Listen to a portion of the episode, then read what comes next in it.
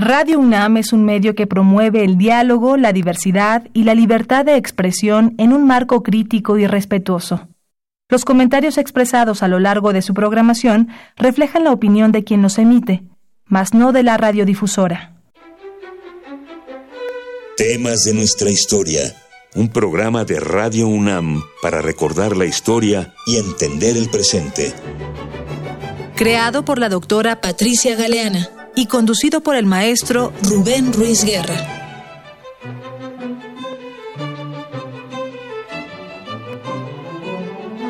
Buenos días, bienvenidas todas, bienvenidos todos a esta nueva emisión de temas de nuestra historia, un espacio que nos da Radio Universidad Nacional Autónoma de México para que aprendamos un poquito de nuestra historia.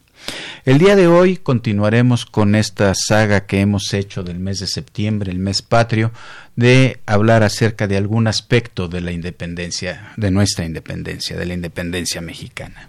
El día de hoy platicaremos sobre las mujeres en la guerra de independencia. Para ello tenemos aquí, es un enorme privilegio, tenemos aquí en cabina a la doctora Anne Staples, quien es una investigadora en el Colegio de México, institución en la que se doctoró. ¿Sí?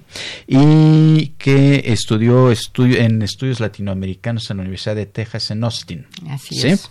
Y, e inició con un eh, estudio sobre lenguas extranjeras, es lo que tengo entendido. El, título de licenciatura fue en lenguas extranjeras, pero ya, entrado en el asunto de México, eh, relaciones Estado-Iglesia. No, no, tenemos que tener bien claro que eres toda una institución en la historiografía mexicana, honestamente. Cuando vi tu currículum realmente me dejó impresionado. Se cuentan por cientos tus publicaciones, sean académicas netamente o sean de divulgación, en fin, el tipo de temas que has trabajado. Me parece que es muy importante mencionar. En general, podemos enmarcar tus investigaciones en el siglo XIX mexicano, Así ¿sí? pero con distintos temas: educación, relaciones iglesia-estado, mi historia de la minería, vida cotidiana, es una de las entradas que has hecho y también el tema de las mujeres. Así es. En el cual podríamos pensar que eres un poco pionera, ¿no? Tanto como pionera, yo creo que es mucho decir pero eh, digamos con la ayuda de otras personas, con la guía de la doctora Nerily Benson, con la guía de la doctora Pilar Gonzalvo para Historia de las Mujeres, la vida cotidiana, eh, la doctora Josefina Vázquez para temas de educación, realmente les tengo que agradecer a ellas. Tal vez mm, si cabría usar la palabra pionera sería en lo de la historia de la, minería, que hay poco sobre la minería visto desde el punto de vista social, de historia regional, de la el em, establecimiento y sobrevivencia de pueblos mineros y las mujeres también en la vida minera, pues tal vez eh, adelanté yo un poquito el tema en ese sentido. Bueno, cuando todavía muy poco trabajo sobre la historia de las mujeres y en particular en la independencia se publicó Tu Leona Vicario, un pequeño librito publicado por la eh, Secretaría de la Presidencia, si mal no recuerdo, hace ya una buena cantidad en de 1976.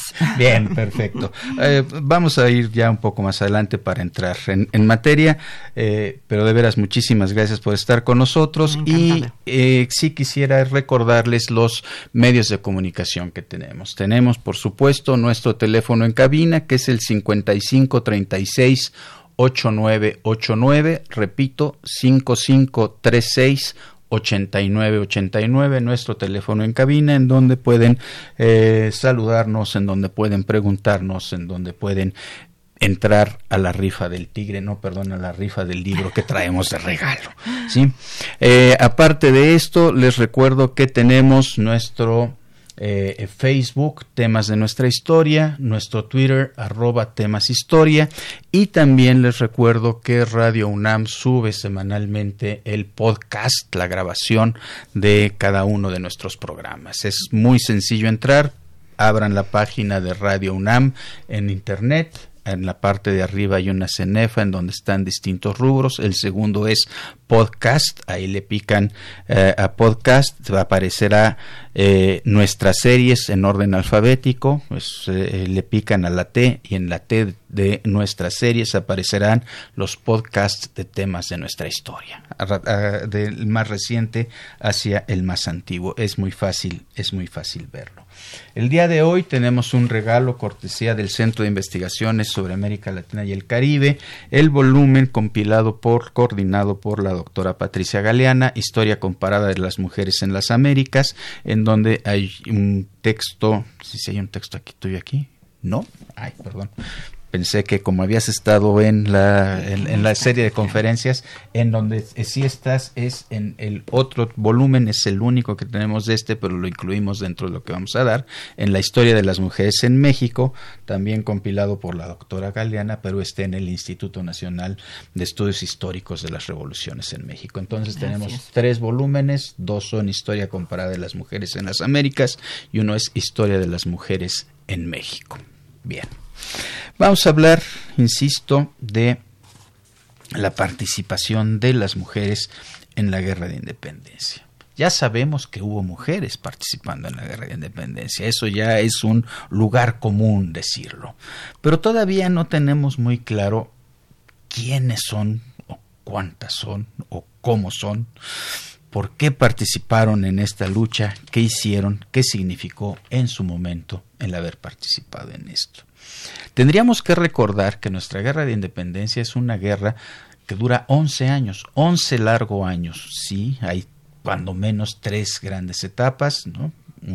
un momento en el cual parece que la lucha amaina, pero no, yo creo que es el momento en el que es la lucha más difícil, más dura.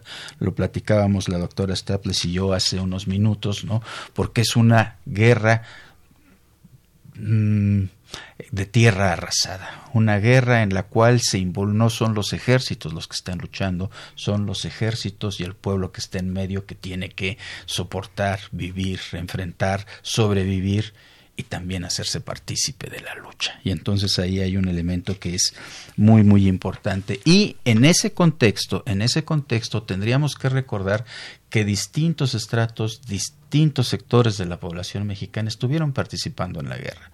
Por supuesto, y esto se ha, sido puesto eh, de relieve en los programas que hemos tenido durante el mes, ¿sí? Eh, eh, es muy clara la diferencia entre los criollos y los peninsulares, que son los que inician, digamos, la, la, conflagración, ¿no? Todos estos que tienen que ver con lo que sucede en 1808, la lucha entre el ayuntamiento y la Audiencia de México, en fin, que en donde se están expresando las posiciones de, digamos, los españoles nacidos en la Nueva España y los peninsulares que están llegando a administrar una colonia y aquellos que están alrededor de esto. Pero en la lucha de independencia también participaron comunidades de negros, también participaron algunos pueblos indígenas, por supuesto, y esto lo tenemos muy bien visto en algunos cuadros históricos, participaron mulatos, participaron mineros, participaron trabajadores del campo, participaron arrieros, participaron comerciantes y también hasta niños. Desde luego que sí, una guerra civil involucra a toda la población. A toda la población, desde niños hasta mujeres. Entonces, yo creo que es más fácil dividir un poco eh, los grupos por geografía que dentro de clases sociales. Dentro de las zonas donde hay mucha actividad bélica, como en el Bajío, participa todo el mundo. Hay lugares como Yucatán que, donde no participa nadie, porque no llega realmente la guerra de independencia hasta Yucatán. Pero en estas zonas donde hay mucha actividad bélica, eh, Michoacán, eh, Guanajuato, Guerrero, todo lo que rodea la Ciudad de México, Puebla, Veracruz, etcétera, este, allí es un, como es una guerra civil, toda la familia está involucrada y la familia está dividida en muchas ocasiones. Entonces, desde los estratos más humildes hasta los más encumbrados, todos están involucrados. Ahora, nuestra memoria histórica que de repente es flaca o que de repente tiene algunos usos particulares, pues nos ha llevado a recordar en particular la acción de ciertos varones, los varones, los prohombres, estos que están marcando el liderazgo, que están marcando las ideas, que dirigen, que forman y dirigen los ejércitos, en fin. Y la historia de las mujeres en este caso, pues ha sido recuperada ya en forma, digamos, en los últimos que serán 20 años, 15, ¿no? Eh, sí, yo creo que em, ha habido tesis, por ejemplo, hay una tesis más o menos reciente de eh, Marco Antonio Ibarra López sobre las mujeres eh, reflejos de una transición mujeres en la independencia. Em, anteriormente, en 1975, hubo una tesis de la Universidad de Chicago sobre eh, las, el, papel sociopolítico de las mujeres en la guerra de independencia. Sí, ha habido una preocupación en el medio académico por rescatar esta historia, que es un poquito difícil de rescatar por la documentación, es el problema del historiador de siempre, cómo comprobamos inclusive lo que encontramos en el archivo, aún encontrando el documento, qué tan fidedigno es el documento. Eh, necesitamos poderlo cruzar con otra fuente de información y si no existe esa otra fuente de información, pues ¿cómo, cómo le hacemos? ¿no? Y dicen que pasó tal cosa, o tenemos a Carlos María de Bustamante, que es el gran creador de los mitos mexicanos, pero ¿contra qué puede uno comprobar lo que dice Carlos María de Bustamante? A veces se puede, a veces no se puede. Es un problema de fuentes para documentar la participación de la mujer en sus distintos niveles en la guerra de independencia. Qué bueno que señalas esto, Anne.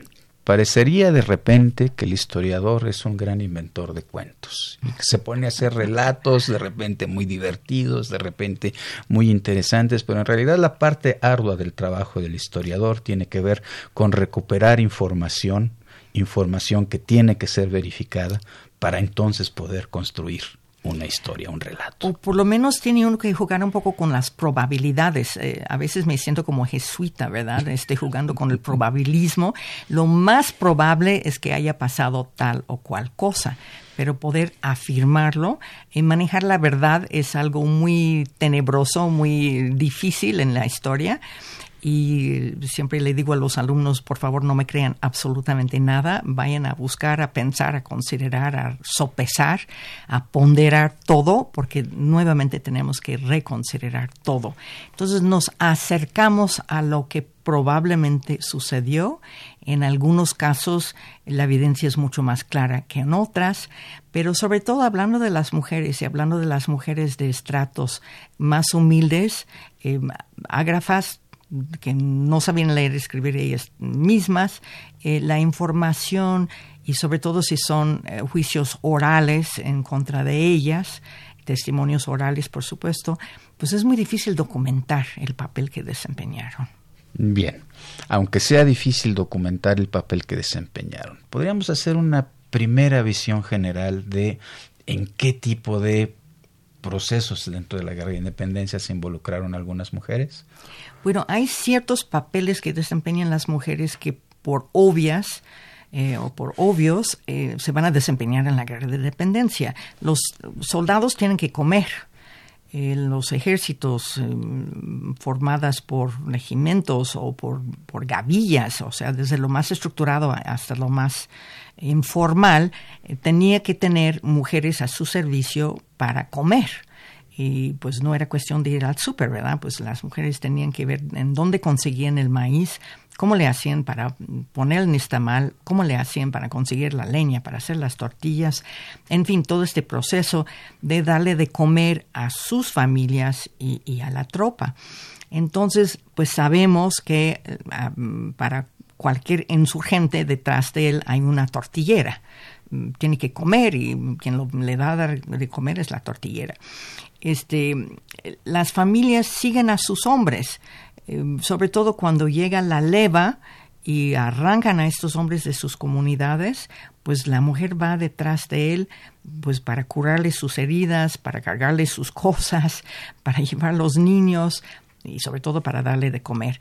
Entonces hay un cuerpo de mujeres ahí muy importante que está mucho más documentada para la Revolución mexicana, mucho más documentado, pero que evidentemente existe también en esta guerra de tan larga, de 11 años. Por supuesto, no son las mismas mujeres que están durante 11 años, porque son levantamientos en distintos lugares, en distintos momentos, pero sabemos que las mujeres tienen que participar por ese motivo. Y eh, otra eh, manera masiva es ver los pueblos enteros que se vuelven insurgentes, que incluyen a las mujeres. Por supuesto. Llegamos ya a nuestra primera pausa. Y pausa musical, vamos a escuchar Manuelita de Merecio Morales, interpretada al piano por Silvia Navarrete.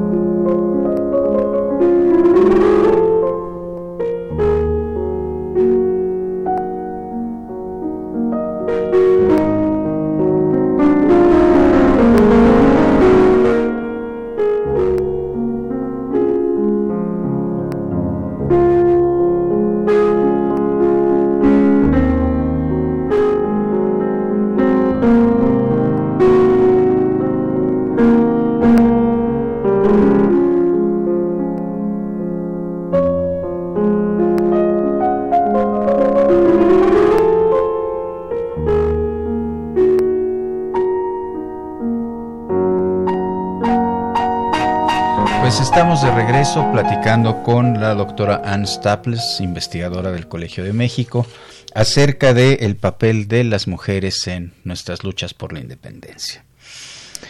Ya nos hablaste de un primer, una primera modalidad, la más inmediata y creo que la más olvidada de todos nosotros. Cuando hacemos un recuerdo de lo que es la guerra de independencia y quién luchó y por qué luchó y cuáles son los proyectos de nación que se van conformando, se nos olvida que en esa guerra hay mujeres y hombres que van de un lado a otro, que arriesgan sus vidas, que tienen que construir una vida social, que tienen que construir una vida eh, eh, eh, propiamente dicha, justamente en el camino, en el andar migrando de un lado para el otro, aunque sus espacios de desempeño no sean demasiado grandes.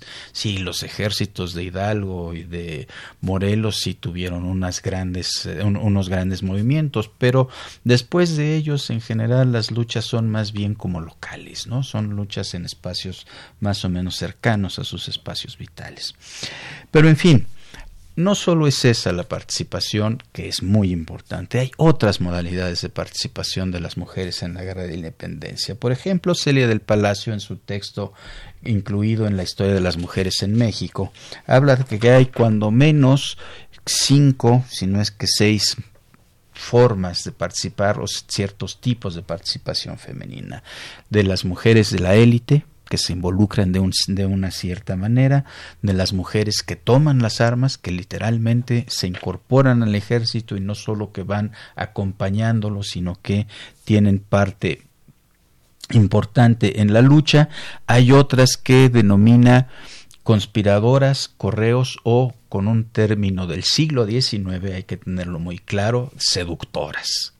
¿Y por qué digo esto? Porque es un término distinto al sentido que le damos ahora. Sí, yo creo que vale la pena definirlo de una vez. Bueno, si hablamos fundamentalmente de que son gente que está, bueno, son mujeres que se acercan a hombres en lo individual o en lo grupal para convencerlos, para insistir en el sentido que tiene la lucha y por qué sería pertinente ser parte de un movimiento insurgente. Sí, no se trata de enamorar al hombre, se trata de convencerle por la palabra eh, mediante la palabra de lo justo que es la causa insurgente o la causa autonomista en un principio, después la causa insurgente. Este, la palabra hoy en día tiene una connotación sexual que, que no concuerda con la época. Exactamente. También otra modalidad que nos señala Sede del Palacio es como esposas, hijas o concubinas, y esto es muy importante también porque hay algunas que no van a la guerra propiamente dicho, sino que se mantienen en sus en sus espacios vitales, pero que también van a jugar un papel importante, ya nos lo explicará la doctora Staples en un momento más, ¿no? Hay también las que son simpatizantes, nos dice Celia del Palacio, y finalmente hay otro sector de mujeres que también es parte de esta lucha, pero que están del otro lado de la bandera, que son las mujeres realistas. Las patriotas marianas, que es una agrupación en la Ciudad de México que es muy importante. Bien, podemos empezar entonces por quienes toman las armas. Eh, la verdad sé menos de ellas, pero sé que las que encuentran el campo de batalla con las armas en la mano las fusilan tal cual y hay cierto número de mujeres que han hecho una estadística que por desgracia no lo tengo a la mano, pero sí sabemos de, un número sorprendentemente alto de mujeres que eh, son fusiladas o colgadas y muchas veces torturadas antes. Em, por haber sido atrapadas en el campo de batalla. En el campo de batalla, llevando las armas en la mano, arengando a los hombres a que sean más valientes y que luchen con todo. Exactamente, y muchas veces son mujeres que están con la pareja, matan a la pareja, agarran el arma y este con la furia de haber visto lo que pasó con el con la pareja con el marido quien sea este enfurecidas eh, toman las armas y desempeñan este papel. Pero tenemos que recordar que es una época en que, en que se quita la inmunidad eclesiástica del clero. En 1812 determinan que un clérigo que encuentran en el campo de batalla también lo agarran y sin el proceso de degradación, eh, sin quitarle sus vestimentas clericales, lo fusilan en el acto. Entonces, pues si pueden fusilar a un sacerdote, con mucho mayor razón pueden fusilar a una mujer. Claro. Entonces estamos hablando de una actividad que es mucho más significativa de lo que hemos recordado. Sí, y con las eh, consecuencias tan desastrosas como si fuera un hombre o, como si fuera un sacerdote inclusive. Claro, ¿no? Entonces, gente que está literalmente peleando. Regresemos al punto de las seductoras y los correos y las conspiradoras. Cuéntanos un poco. Bueno, eh, aquí entran mucho las mujeres de, de la ciudad. Eh, las élites o no tan élites. Eh, pero si puedo referirme primero a, las élites, tenemos mujeres como Leona Becario, probablemente la Güera Rodríguez, aunque acaba de salir un artículo en Historia Mexicana que trata de poner em, en perspectiva histórica exactamente lo que hizo y qué tanto es mito, eh, un artículo de Silvia Aro, pero eh, sabemos muy bien en el caso de Leona Vicario, porque está más documentado, que las tertulias, por ejemplo, de mujeres como ella, o de la Guerra Rodríguez o de otras mujeres importantes en la ciudad, importantes socialmente hablando en la Ciudad de México, tienen estas tertulias que son eh, sitios de socialización eh, pero también sitios de intercambio de información. Eh, estas señoras ofrecen cenas en su casa o lo que llaman refresco, que básicamente es una cena, eh, tocan el piano, alguna muchacha canta, juegan juegos de azar, juegan juegos de baraja y platican y por supuesto que las mujeres tienen parada la oreja. Y eh, Calderón de la Barca, Fanny Calderón de la Barca dice que no hay mujeres más politizadas que las mexicanas en esa época en la Ciudad de México. Están muy atentas, están muy apasionadas con el tema político y mandan información a los campos de insurgentes. Mandan a Tlapujahua, después mandan a Oaxaca, están en contacto con Morelos, están en contacto con otros eh, cabezas insurgentes, mandándoles información pues acerca de las tropas, acerca de la política de los virreyes, acerca de la situación en la Ciudad de México, la información que consiguen, y somos muy chismosas las mujeres, nos encantan el detallito todos de... somos chismosos, todos somos chismosos. Pero sobre todo en tiempos de guerra, esta información la van pasando. Entonces su papel de mensajeras o de transmisoras de información es sumamente importante y lo pueden hacer desde su posición social encumbrada eh, de poder tener los recursos suficientes para reunir a la gente y escuchar las conversaciones y participar eh, con este convencimiento que es la seducción eh, a los que están en estas tertulias. Y pues poco a poco las personas que tienen las mismas ideas terminan por juntarse en el mismo tipo de tertulia. Y se van creando esas sociedades secretas como los guadalupes. Por un lado están las patriotas marianas de las realistas, por otro lado están los guadalupes, una organización que ha estudiado mucho Virginia Guedea y que ve cómo se van juntando personas que tienen las mismas ideas en cuanto al apoyo que se debe de prestar al campo de insurgentes de Tlapujahua, por ejemplo, donde están los Rayón y después en, los lugares donde va a estar Morelos. Entonces, em, el papel que desempeñan mandando información y mandando recursos también es muy importante de estas mujeres que pertenecen a la élite. En este tipo de participación podríamos incluir a doña Josefa Ortiz de Domínguez? Bueno, como conspiradora, que es como otra categoría, eh, desde luego que también es una mujer que tiene la por su posición política y social, tiene la posibilidad de juntar a personas en su casa y ahí están platicando de lo que sería conveniente hacer para cambiar el mal gobierno y pues de ahí va surgiendo todo el, proyecto de Hidalgo.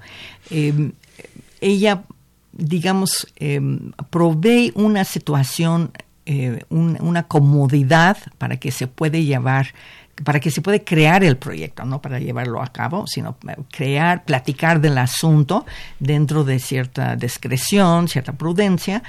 Eh, pero son mujeres claves que, que, que, ponen el escenario, por así decirlo, para que se puedan ir creando esos proyectos. Claro, y en un momento dado también transmiten la información. Lo que nos enseñan en la escuela primaria es que doña Josefa, cuando se entera que ha sido descubierta la conspiración, rápidamente manda el mensaje. Manda el mensaje de que han sido descubiertos y es ahí cuando eh, Miguel Hidalgo pasa a un primer, a un primer nivel en, en, esta conspiración, cuando convoca eh, con haciendo sonar la campana de Dolores. ¿no? Y en esa transmisión de información también es importante el papel que de alguien como Leona Vicario, que logra sacar de la Ciudad de México tipos de imprenta para que puedan publicar un periódico en Tlapujahua se supone que los enreda en la comida que va a llevar a un día de campo a San Ángel y ahí tiene un contacto que lleva las eh, letras de imprenta de San Ángel a Tlapujahua.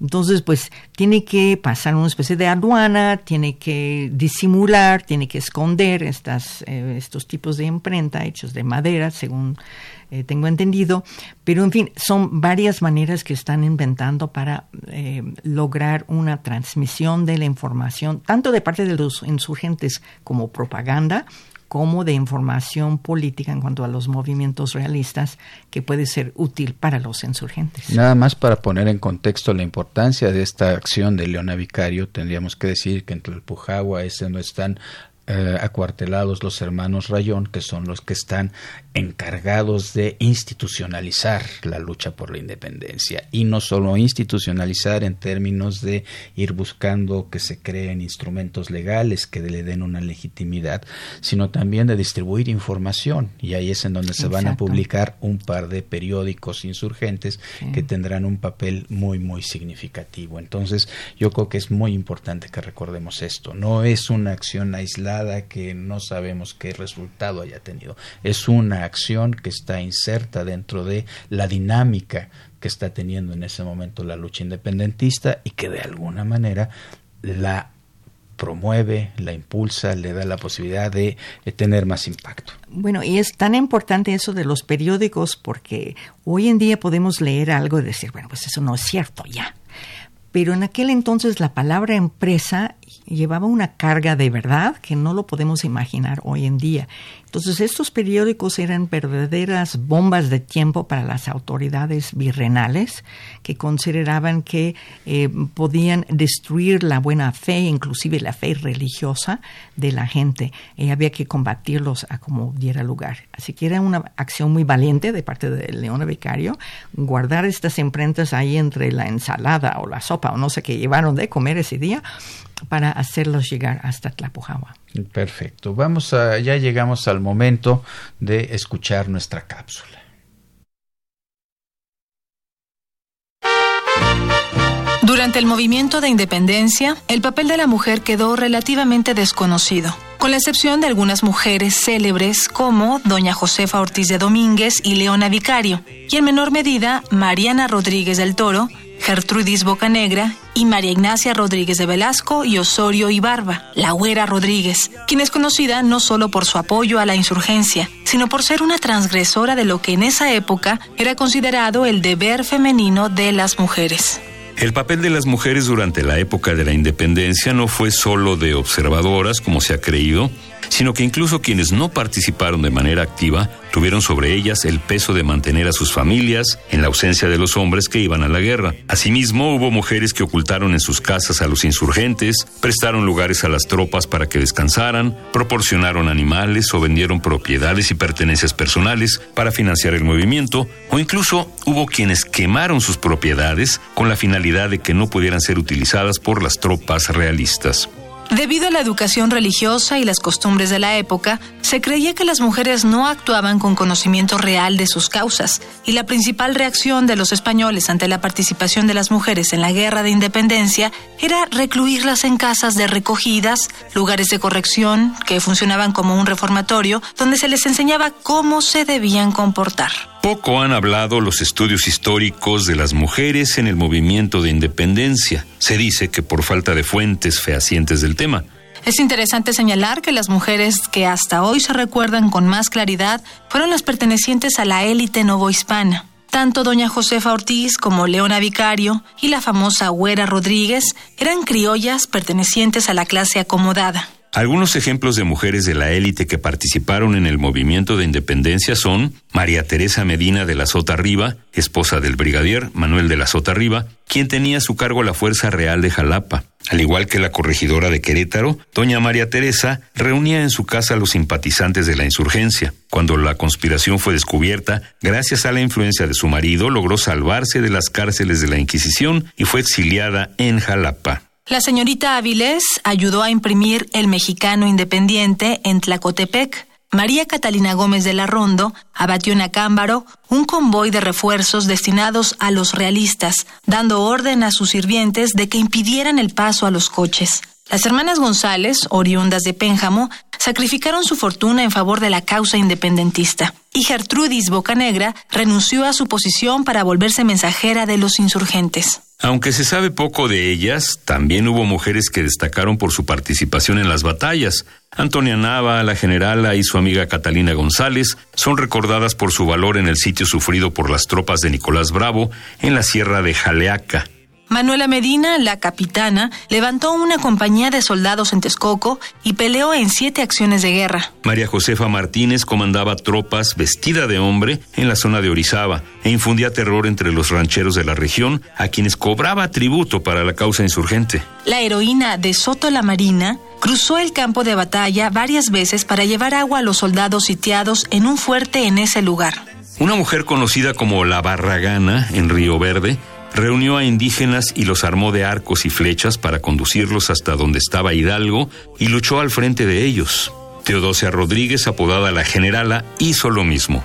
Un número importante de mujeres participó en la toma de la Lóndiga de Granaditas en Guanajuato. Sus nombres son Juana Bautista Márquez, colgada después de su captura, Brígida Álvarez, quien después pasó dos años de prisión, Rafaela Álvarez, presa seis meses, y La Gavina, que fue fusilada. Muchas mujeres de las clases subalternas sirvieron a la causa insurgente como mensajeras y seductoras de tropa con la finalidad de atraer nuevas personas a la causa o espiar y conocer los detalles del ataque español. Muchas de esas mujeres perdieron a sus familiares durante la guerra. Muchas murieron y algunas fueron recluidas, pero todas presentaron una amenaza a lo que se consideraba que tenía que ser el rol femenino.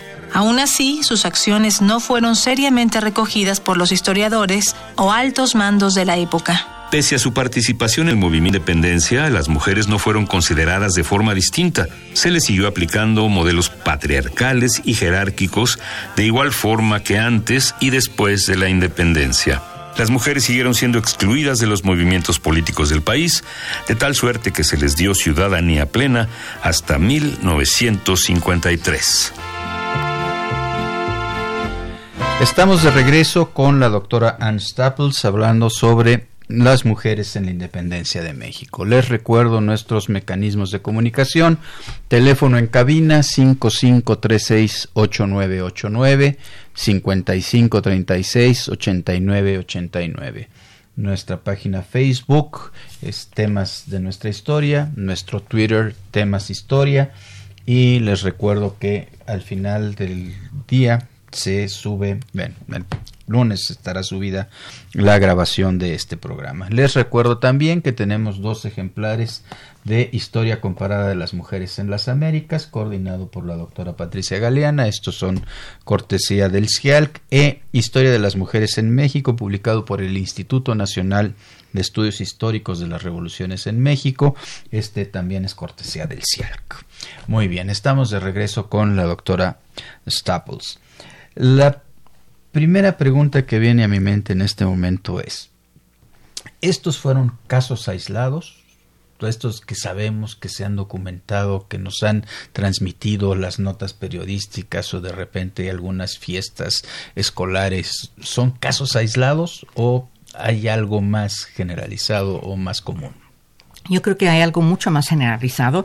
Lo que pasa es que para efectos escolares siempre es muy conveniente escoger a una figura porque los niños pues tienen que comprar la estampa y tienen que aprender cuándo nació y cuándo murió, que es una aburrición espantosa y una manera muy equivocada de aprender la historia de México, pero mm, echan mano de los héroes y de las heroínas un poco con ese propósito. Pero sí eh, sabemos que eh, la pertenencia o no a la insurgencia tenía mucho que ver con la decisión que tomaba el párroco. Y había eh, parroquias, había feligresías donde el párroco decía, somos aquí realistas, eh, respetamos nuestro voto de fidelidad al rey y pase lo que pase, seguiremos siendo realistas. Y había otros pueblos donde el párroco o el vicario o el encargado del pueblo decía que ese pueblo iba a ser insurgente y todo el mundo, incluyendo las mujeres, pues se volvían insurgentes. Y aparte de eso había eh, lugares tomados por los insurgentes como Sultepec, donde los comandantes realistas decían todas las mujeres en este pueblo son insurgentes, no se puede confiar en ninguna. Entonces hay grupos de mujeres en distintos pueblos dependiendo de la orientación política del mismo pueblo. Entonces sí hay grupos de mujeres, no solamente estos individuos, mujeres individuales, sino grupos en distintas partes, distintas regiones del país que son claramente, eh, toda la población es insurgente, mm, quiera o no. Eh, no es una democracia, tenemos que recordar eso. Es la decisión de la persona más fuerte, eh, la orientación política que va a tener el lugar. Bien, entonces hay pueblos en donde todas todos las son insurgentes. todos son insurgentes y entonces también las mujeres son insurgentes. Exactamente. Y eso se convierte en un serio peligro para los comandantes realistas. Sí, eh, eh, efectivamente no es que no se haga caso de las mujeres en esta guerra. Yo creo que los comandantes, tanto insurgentes como realistas, pero sobre todo los realistas, están muy conscientes del poder que tiene la mujer y no les confía nada. Este, y la prueba es que las encarcelan y las fusilan con singular alegría. Este, son un peligro para la estabilidad y, este, de la Nueva España y para ese proceso de terminar finalmente con la insurgencia. Y por ahí encontré un testimonio de un comandante de nombre Juan Azcárate, en donde habla justamente de que el peor mal que le ha venido a la sociedad son estas mujeres que están luchando por la independencia. ¿no? Entonces es. necesario, esto es en un, en, un juicio que le están estableciendo a una, entonces dice él es necesario poner un escarmiento fusilándola justamente, ¿no? Entonces por ahí va el asunto. Pero bueno, eso es, pensemos que hay una definición desde como tú lo dijiste, la persona más fuerte en términos sociales, en términos políticos en una localidad.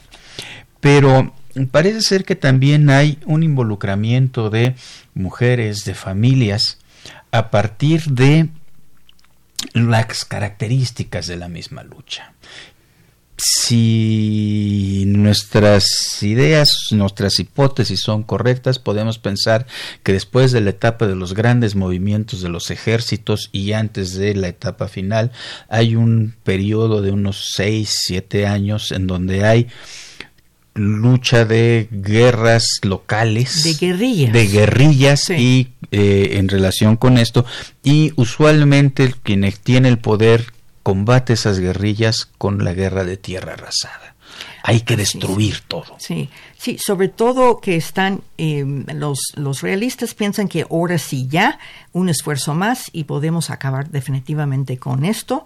Entonces, eh, en vez de tener una actitud un poco más laxa, aunque hay lugares donde sí hay comandantes con una actitud un poco más comprensiva, pero hay otros lugares como la costa de Veracruz, donde hay una política, una estrategia en contra de la familia, de atrapar a la mujer, eh, sea hermana, esposa, mm, la, la, mujer de la familia, con todos sus hijos y sus sirvientas, y eh, humillarlas, que me supongo que quiere decir violarlas, aunque no lo dice tal cual eh, la documentación, eh, em, o fusilarlas o pedir rescate. Entonces es una manera de atemorizar, de hacer que los hombres no se vayan porque tienen que quedar en la localidad para defender a sus familias.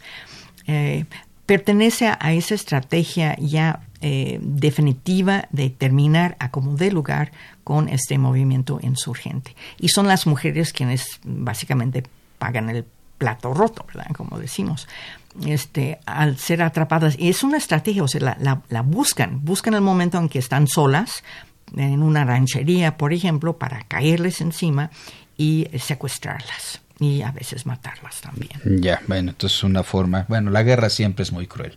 Espantosa y, y esta, esta guerra que donde perdimos tal vez el 10% de la mano de obra, si la población andaba en unos 6 millones, no sabemos si 6 o 8 millones, pero vamos a decir 6, y se muere 600 mil habitantes, pues es el 10% de la población en la parte más productiva del país, que es el centro de México. Lo cual nos genera otra serie de problemas que tendremos que trabajar en otros programas. Exacto. Pero bien, regresando a las mujeres de las élites. ¿no?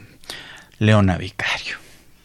Bueno, ya nos platicaste un poco acerca de un papel significativo, este, apoyar eh, eh, eh, el movimiento insurgente en, en, en, ay, se me fue el nombre ahí de la población, este, la de Tlalpujahua. En la de Tlalpujahua, sí, perdón, perdón. Bueno, todo este tipo de trabajo, pero ella ¿Por qué se hace insurgente? ¿De dónde viene? ¿Cuál es su familia? Sí, es una muy buena pregunta que yo me he hecho varias veces. ¿Qué le pasó? Eh, es una muchacha que em, en, eh, no, eh, se le mueren sus papás em, en 1807, em, viene de una familia criolla, el, padre es un, la, mamá es más bien descendiente de, una familia mestiza de la realeza de Acul, Aculua, el papá es un peninsular, ella es criolla, pues, eh, mueren, pero la dejan con bastante dinero a tal grado que ella puede eh, poner un departamento dentro de independiente dentro de la casa de sus tíos. Ella se queda al cuidado eh, de la tutela legal de sus tíos, que son dos realistas, tan tan realistas que cada vez que pronuncian el nombre de Fernando VII inclinan la cabeza en reverencia. ¿no? O sea, son realistas a hueso colorado. Y ella tal vez eh, lo que no me queda muy claro es si es por su relación con Andrés Quintana Roo o si ya de por sí estaba en el ambiente esta inquietud y ella se apuntó con esta eh, inquietud en contra del mal gobierno, se inclina hacia eso pero muy temprano llega Andrés eh, Quintana Roo a ser pasante en el bufete de abogados de sus tíos, que son abogados muy renombrados, eh, rector de la universidad, em, jefe de la Suprema Corte de Justicia, en fin, tienen unos puestos muy importantes. Em, Entonces, eh, no queda muy claro si, si él, Andrés en Quintana Roo, la introduce un poco a estas ideas insurgentes o si ya andaban en el ambiente antes de que él llegara. Pero es una gente sensible a estas preocupaciones y muy pronto se compromete eh, de una manera total a la eh, causa insurgente con bienes, con el trabajo de eh, mandar correos, mensajería, mandar dinero, en fin, eh, hacer todo lo que puede, sin mucha discreción en un principio, como que eh, se, yo creo que pensó que su posición social la defendía y podía decir y hacer lo que quisiera. Pronto se dio cuenta de que no era el caso y pues tuvo que volverse mucho más discreta. Bueno, pero tampoco le fue tan mal luego.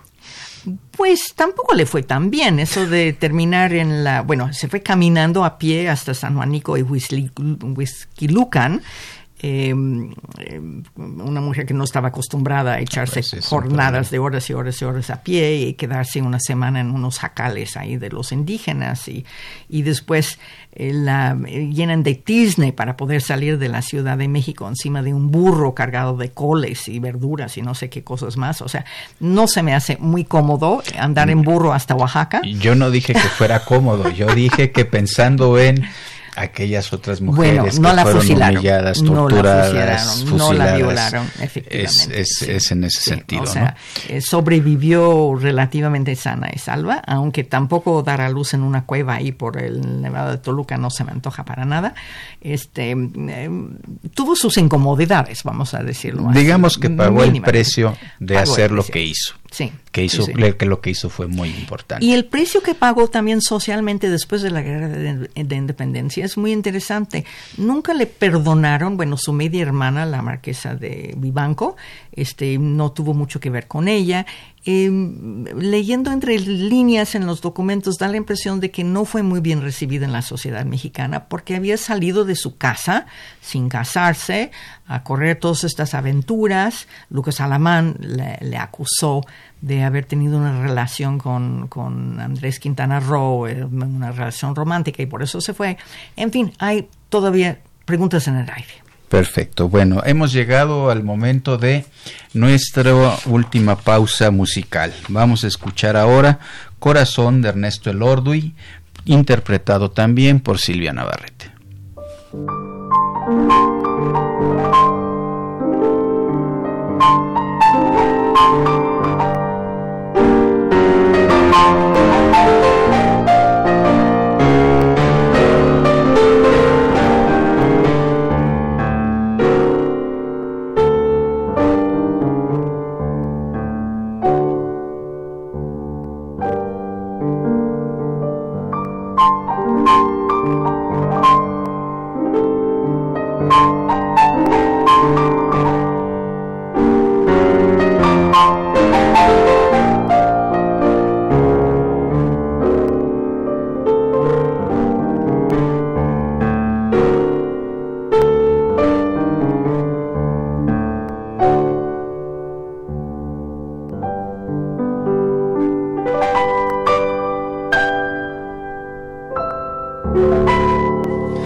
De regreso con la doctora Ann Staples hablando de las mujeres en la independencia.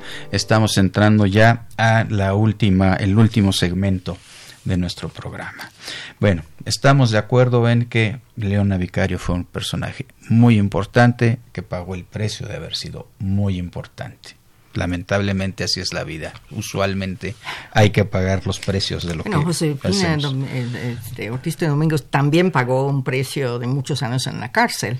Este, también le fue bastante mal en ese sentido. Tampoco la mataron, pero pues tampoco estuvo cómoda todos esos años. Mm, claro, por supuesto.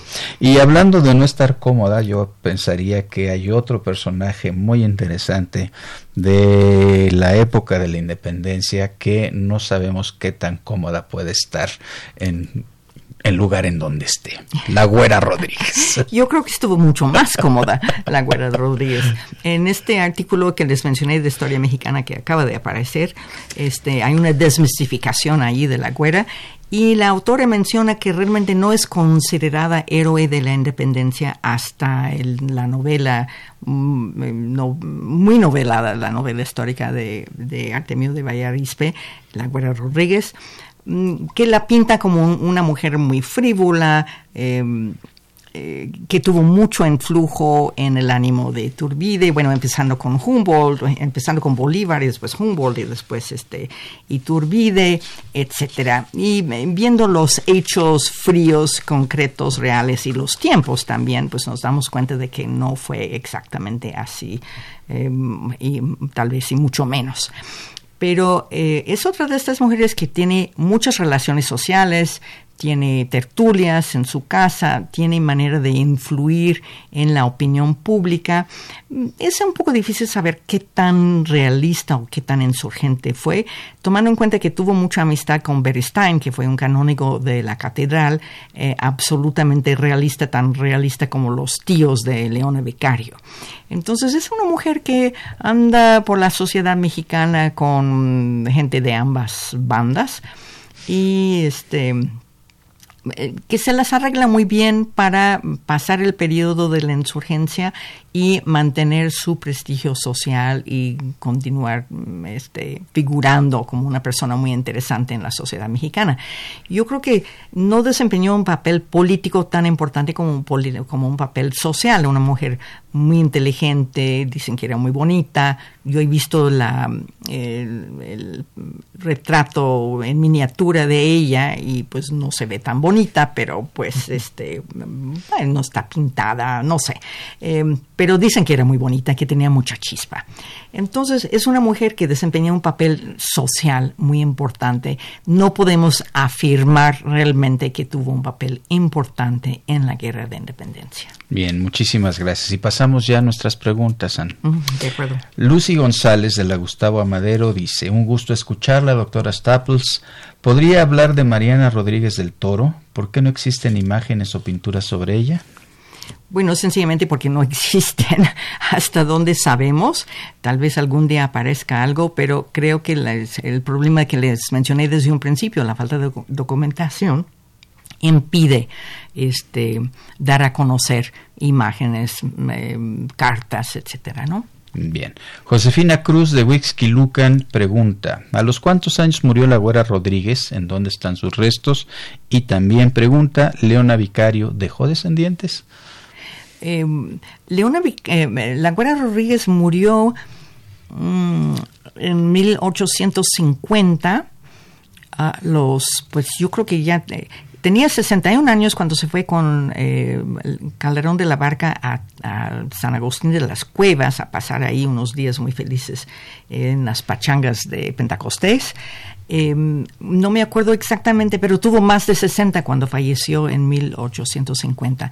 Y Leona Becario sí dejó dos hijas, una que, que nació justamente en esa cueva de, de Nevada de Toluca, y otra hija, dos hijas. Em, ambas se casaron, creo que una tuvo descendencia, pero pues también se ha perdido un poquito el apellido por, por haberse casado las dos mujeres, no tuvo descendencia masculina. Gracias. Rosario Velázquez de la Gustavo Amadero. ¿Hubo alguna relación de mujeres en Estados Unidos con mujeres insurgentes? No que yo sepa. No, no, creo que no. En realidad creo que no hubo contacto en general de, la, de la, insurgencia. la única, el, único contacto es el esfuerzo, bueno, casi el único. Que, tratan de involucrar al obispo de Baltimore en, este, van con ella buscando apoyo, pero pues fue un camino fallido que tampoco funcionó. Bien. Efren Martínez de la Gustavo Amadero. ¿Cuáles fueron las mujeres que participaron económicamente aportando dinero? Bueno, eh, pues el caso más conocido es la, la Güera Rodríguez, tal vez, perdón, el León Becario, tal vez la Güera Rodríguez haya eh, pagado correos, por ejemplo. Este, hay em, algunas mujeres de la Ciudad de México que están ayudando en ese proceso de mandar mensajeros o de resguardar a gente en su casa, pero pues no le puedo dar la lista de, de quiénes son. Muy bien, hablando de lista y haciendo una interrupción en, la, en, en, las preguntas, en la tesis esta que nos traes aquí, que nos muestras, esta de que presenta Marco Antonio Ibarra López para obtener el título de licenciado en Historia en la Escuela Nacional de Antropología e Historia, trae un anexo, según me mostraste, que son cerca de 400. Son unos 382 ah, nombres de mujeres tanto realistas como insurgentes que han podido identificar, que él pudo identificar en las búsquedas que hizo. Eh, pensamos que hubo mucho más pero identificadas podemos hablar de casi 400 mujeres. Digamos identificadas, claramente documentadas y además en donde nos señalan muy brevemente qué papel tuvieron. Exactamente. Entonces, ese es un texto que valdrá la pena que se dé a conocer de una manera más, más amplia. Daniel Gómez Lezama, de Álvaro Obregón, pregunta, ¿la preparación de las mujeres era la adecuada para participar durante la independencia? no era la adecuada para hacer nada. este, verdaderamente él bueno, eh, no debo decir eso, les educaban, digamos, las de la élite para saber agradar, eh, para saber vestirse bien, para saber poner la mesa. Bueno, ellas no lo ponían, pero revisaban de que se pusiera bien la mesa, eh, de que funcionara bien una casa, pero sobre todo las artes de agradar. su papel como esposa iba a ser, en primer lugar, agradar al marido. Y pues eso no, no, tenían que ir a la escuela para aprender eso. Entonces, pues iban muy poco a la escuela. Ninguna de estas dos mujeres, Aguera Rodríguez ni Leona Vicario, fueron a la escuela. Leona Vicario sabemos que tuvo eh, instructores, este, preceptores, eh, maestros particulares, pues. Y en el caso de la Guerra Rodríguez nunca hemos podido saber cómo la educaron, pero se supone que también tuvo maestros, clases particulares de algo. Era muy común tener clases particulares de pintura o de piano, por ejemplo, de canto, pues nuevamente las artes de agradar. Y bueno, pues, lo que iba a decir era eso, la Güera Rodríguez parecería el ejemplo perfecto de la que mujer. Que dominó muy bien el arte de fascinar al prójimo, tanto hombres como mujeres. Exactamente. Eh, y Hilda María Zárate de Azcapotzalco, felicidades al programa, muchas gracias, y dice, tengo 63 años, Estoy orgullosa de ser mujer y este resulta un tema muy interesante. Muchas gracias a la pues, Y tiene toda la razón del mundo para sentirse orgullosa, además. muy bien. Comparto ese sentimiento con ella. Perfecto. Ángel Ernesto Pérez de la Cuauhtémoc, saludos y felicitaciones. Y Javier Guerrero pregunta si Benita Galeana fue contemporánea de los insurgentes. No, ella es una mujer muy, muy importante de los años, yo creo que fue 80 eh, en América del Sur en términos de ciertas reivindicaciones sociales que se hicieron en aquella época. En fin, hemos llegado al fin de nuestro programa. Muchísimas gracias a la doctora Ann Staples. Ha sido un verdadero privilegio contar contigo, contar con todo lo que sabes y sobre todo con esta enorme disposición para transmitirlo de una manera tan, tan amable. Este fue temas de nuestra historia, que es una idea original de la doctora Patricia Galeana, que además nos coordina a distancia. El conductor es Rubén Ruiz Guerra. En difusión ha estado Elsa Aguilar. En la producción Erlinda Franco, Miguel Alvarado en la cápsula y la producción musical, María Sandoval y Juan Stack las voces de la cápsula, Lucero Rocha en los teléfonos, Socorre Montes la operadora y como siempre un agradecimiento muy muy especial a la Federación Mexicana de Universitarias Asociación Civil quienes están siempre con nosotros. Nos oímos dentro de ocho días. Muchísimas gracias. Gracias también. Temas de nuestra historia. Un programa de Radio UNAM para recordar la historia y entender el presente. Creado por la doctora Patricia Galeana y conducido por el maestro Rubén Ruiz Guerra.